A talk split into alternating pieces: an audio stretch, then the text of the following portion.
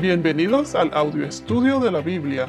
A continuación, la lectura de las Escrituras, una breve explicación y los versículos que se relacionan. Génesis capítulo 1, versículo 16. A la mujer dijo, En gran manera multiplicaré tu dolor en el parto. Con dolor darás a luz los hijos. Con todo tu deseo será para tu marido, y él tendrá dominio sobre ti. Bueno, en el podcast anterior hemos visto que al Adán y Eva pecar, una vez que ellos pecaron, Dios es tan misericordioso que ya él tenía un plan de redención, un plan para salvar a la humanidad. Vimos cómo cuando en el versículo anterior, cuando dijeron, y entre, tú y la mujer, y entre tu simiente y su simiente, él te herirá en la cabeza y tú lo herirás en el talón. Vimos cómo aquí Dios preanuncia a María, la mujer, y a Jesús, su descendencia, como los que al final aplastará la cabeza de la serpiente sobre la cruz. Vimos cómo Satanás herirá a Jesús, pero la herida en el talón es pasajera. En cambio, la pisada final en la cabeza de la serpiente de Satanás es una herida mortal. Con la resurrección de Jesús, Él derrotó a su enemigo, y desde ese momento en adelante, Satanás, como lo mencioné la semana pasada, ha vivido de tiempo prestado, o sea que sus días están contados. Ahora, en el versículo 16, en gran manera multiplicaré tu dolor en el parto, o tu sufrimiento en el parto, otros dice en el embarazo. Con dolor darás a luz, o también dicen parirás los hijos.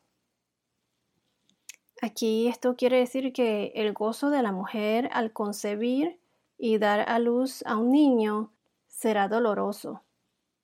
También en el Antiguo Testamento el dolor del parto era como un recordatorio constante del pecado de la primera madre, que fue Eva.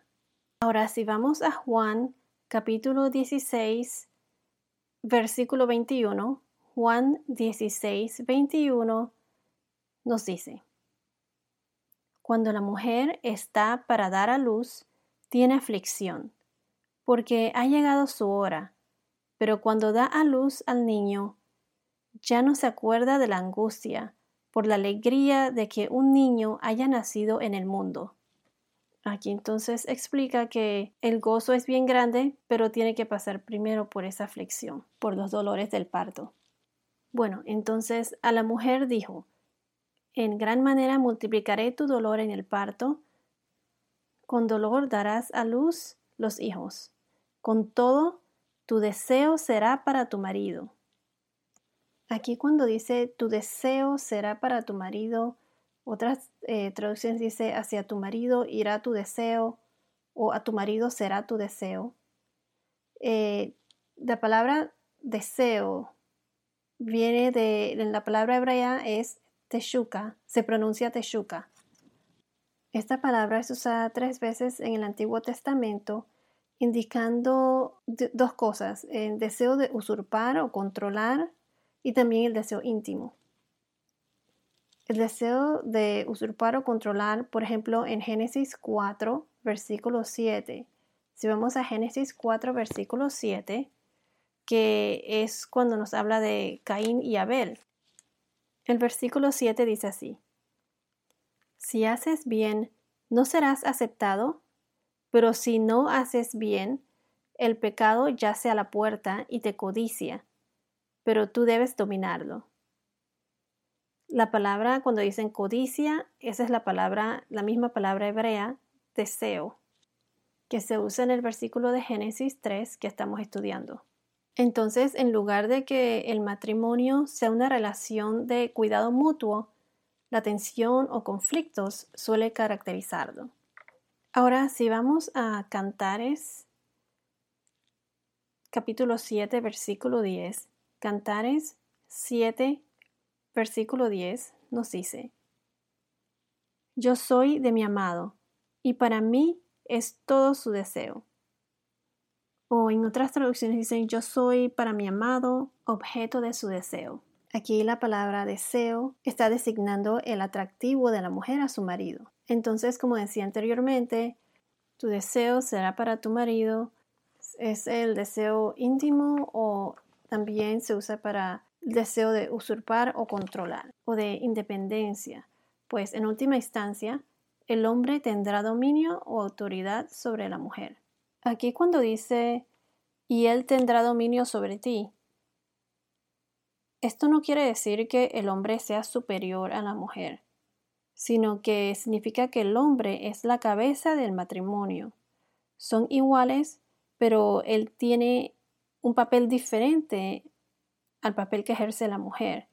Es primero Dios, el hombre y luego la mujer es la cadena de autoridad establecida en la creación, como ya hemos mencionado anteriormente en los podcasts anteriores. Si vamos a la primera carta de los Corintios, capítulo 11, primera carta de los Corintios, capítulo 11, versículo 3, nos dicen, Pero quiero que sepan que la cabeza de todo hombre es Cristo, y la cabeza de la mujer es el hombre, y la cabeza de Cristo es Dios. Ahora sí, vamos a Efesios capítulo 5, versículo 22. Efesios 5, versículo 22 nos dice, Las mujeres estén sometidas a sus propios maridos como al Señor, porque el marido es cabeza de la mujer, así como Cristo es cabeza de la iglesia, siendo él mismo el Salvador del cuerpo. Pero así como la iglesia está sujeta a Cristo, también las mujeres deben estarlo a sus maridos en todo. Maridos amen a sus mujeres, así como Cristo amó a la iglesia y se dio él mismo por ella. Entonces, estos versos nos quieren decir que así como el hombre es la cabeza del matrimonio, la mujer es el cuello que sostiene la cabeza es la que apoya y motiva a su marido. Así como Cristo amó a su iglesia, o sea, refiriéndose a los creyentes, con ese amor incondicional al dar su vida en la cruz para salvarnos de nuestros pecados. El hombre debe amar a Dios y a su esposa con ese mismo amor incondicional. Y la mujer debe amar y respetar a la autoridad de su marido, siempre y cuando él actúe bajo la guía de Dios, bajo las enseñanzas de Jesús. Por eso es muy importante que un marido o un buen esposo siga los pasos de Jesús. Yo pienso que siempre que un marido siga los pasos de Dios, esto hace que la esposa siempre quiera estar junto con él para apoyarlo con ese amor incondicional. Para finalizar, voy a leerles nuevamente el último versículo. A la mujer dijo, en gran manera multiplicaré tu dolor en el parto. Con dolor darás a luz los hijos. Con todo tu deseo será para tu marido, y él tendrá dominio sobre ti. En el próximo podcast veremos qué es lo que le dice el Señor a Adán. Bueno, esto es todo por ahora. Que tengas un día muy bendecido y hasta la próxima.